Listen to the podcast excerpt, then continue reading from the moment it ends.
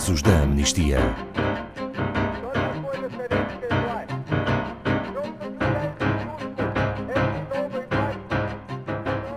Casos da Amnistia hoje com o relatório Pena de Morte de 2017. Boa tarde, Pedro Neto. Que dados e tendências globais revela este relatório?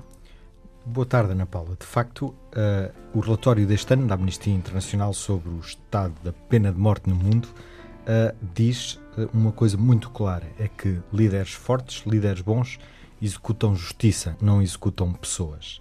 O ano passado, em 2017, o ano a que se reporta o relatório, foram impostas menos execuções, mas em igual número de países. Ou seja, em 2016, mais de mil execuções, em 2017, 993 execuções.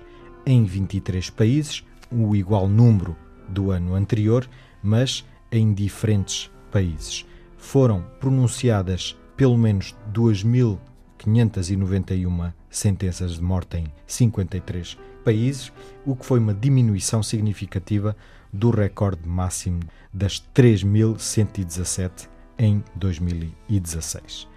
Nós verificamos uma descida destes números e a África subsaariana é de facto um farol de esperança na região. Alguns países aboliram a pena de morte, outros baixaram substancialmente o número de sentenças de morte, as execuções também diminuíram.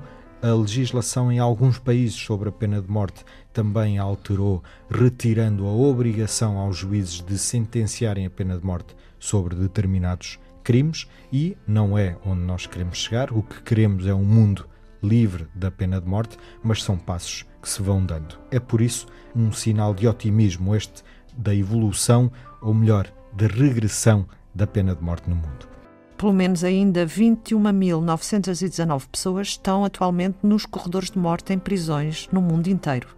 Pedro Neto, a pena de morte como segredo de Estado existe? Existe, existe, Ana Paula, infelizmente existe. E é um daqueles pontos em que nós não conseguimos perceber nunca os dados concretos do que está a existir. Há aqui cenários que ficam fora deste relatório, ou seja, os cenários onde estão a haver guerras civis, eh, como é a Síria, o exemplo crasso, também o Líbano. É muito difícil de perceber o que acontece nesta altura no que diz respeito a esta matéria, e depois a China, que é sempre campeã pela negativa neste relatório, porque considera a execução e a pena de morte como segredo de Estado, muito embora eles divulguem algumas execuções que fazem nos órgãos de comunicação social governamentais com a desculpa do efeito dissuasor do crime.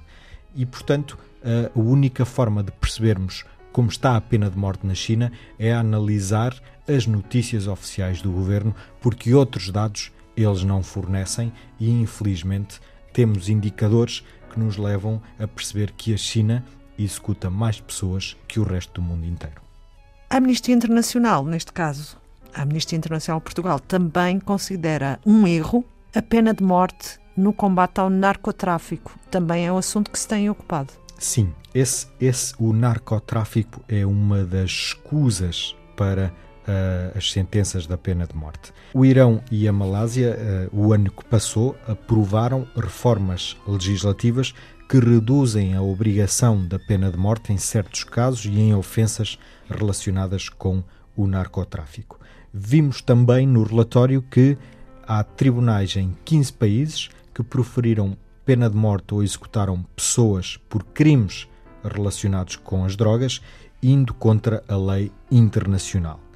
Há também ainda um número muito elevado de execuções que estão ligadas a crimes de narcotráfico e em 2017 esse número mais elevado foi registado na região do Médio Oriente e do Norte da África, que contrasta com a África subsaariana há uma exceção nessa região, não é? Sim, de facto, a África subsaariana foi um farol durante o ano 2017, mas vemos que há um país que é parceiro de Portugal na CPLP, a Guiné Equatorial, que está cada vez mais isolada no que diz respeito à pena de morte.